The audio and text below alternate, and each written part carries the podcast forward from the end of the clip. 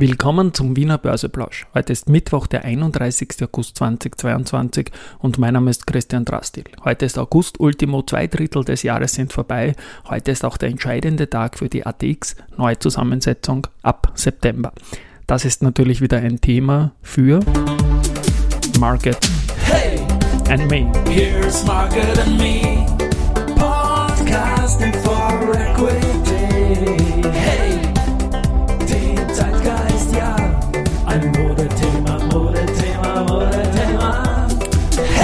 Ja, die Börse als Modethema und die Augustfolgen des Wiener Börseplausch sind präsentiert von Wiener Berger und dem Börsenwerte Verlag.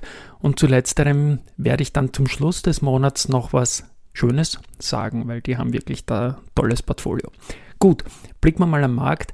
6.083 Punkte, jetzt um 11.50 Uhr, als ich das einspreche, ist doch ein erneutes Minus von 0,26 Prozent. Das ist ein ja, so ein bisschen ein Zwischenlow, nur noch knapp über 6000 Punkten und gestern Vormittag hat es ja gut ausgeschaut, ist am Nachmittag dann das Ganze wieder abverkauft worden.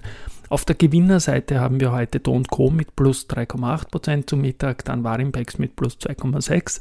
Die haben zuletzt beide starke Zahlen geliefert und auch die RBI mit plus 1,8%. Verlierer die OMV mit minus 3%, Marinomed mit minus 2,8% und die Adico Bank mit minus 2,3%.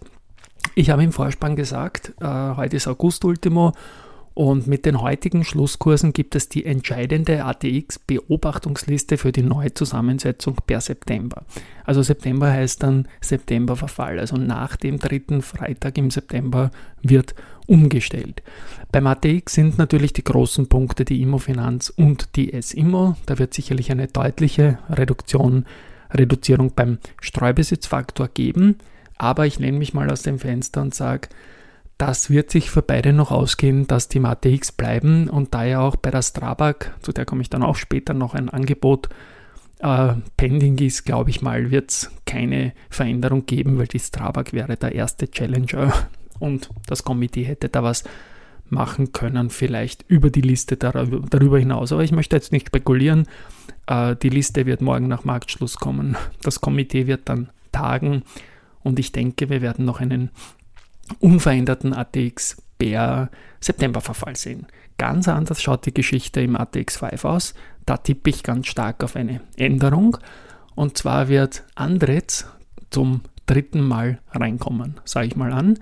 Äh, Andretz war schon mal im 5er-Index drinnen und zwar vom 20.12.2010 bis äh, 20.01.2014. Damals äh, hat man zunächst die Raiffeisenbank international ersetzt und ist dann durch diese ersetzt worden. Und sechs Monate nach dem Rausfallen im Jahr 2014 ist man auch wieder reingekommen und zwar am 22.09. Damals hat man die Immofinanz ersetzt und ist dann bis 23.09.2019 geblieben und wurde dann durch den Verbund ersetzt. Ja, äh, diesmal schaut es aus, als wäre die andere jetzt wieder drin. Ähm, Föstalpine ist der Titel, der weichen muss. Absolut fix im Index sind natürlich die erste, die OMV Verbund und auch die BAWAG dürfte da deutlich abgesichert sein. Und ich tippe eben, dass Andritz neu reinkommt und dort die Föstalpine mal ersetzt. Ja, vom Verbund ist dann die Überleitung zur Wien Energie eine, eine kleine. Da hat es gestern noch Aussendung gegeben, dass der Verbund die Aussagen von der Pamela Rendi-Wagner im OFC-Sommergespräch aufs vehementeste, schärfste zurückweist, weil sie da irgendwo offenbar sinngemäß gemeint hat, dass alle Energieversorger, auch der Verbund, Liquiditätsprobleme gehabt hätten und das hat der Verbund zu keiner Zeit gehabt. Ähm, ja, auch der Christian Kern, der, einer der Vorgänger von der Frau Rendi-Wagner, hat da über über Twitter, glaube ich, recht gute Tweets, nämlich indem er schreibt, Glück gehabt bei der Wien Energie, weil das war mit der Margin, dass die jetzt zwei Tage in Folge wieder kleiner geworden ist, ist natürlich ein ganz ein klares Zeichen. Es gibt eine Short-Schieflage, die Margin wird kleiner. Wenn der Strompreis fällt, ich bin schon ein bisschen verwirrt, Wien Energieverbund und das Ganze, wenn der Strompreis fällt, ist es gut äh, für die Margin, die wird dann kleiner und wenn er steigt, ist es schlecht für die Margin, weil die Wiener Energie short ist. Das hat man in der Wiener Spitzenpolitik lange geheim halten, probiert offenbar und ja, ob man jetzt letztendlich Glück hat, wenn der Strompreis nachhaltig wieder fällt und die neue 2 Milliarden Garantiekreditlinie durch die Regierung da schlagend wird oder auch nicht, dann, äh, ja, man wird sehen auf jeden Fall, glaube ich mal, dass, wenn das dem Verbund passiert, wäre wär die Aktie bei der Hälfte oder noch drunter.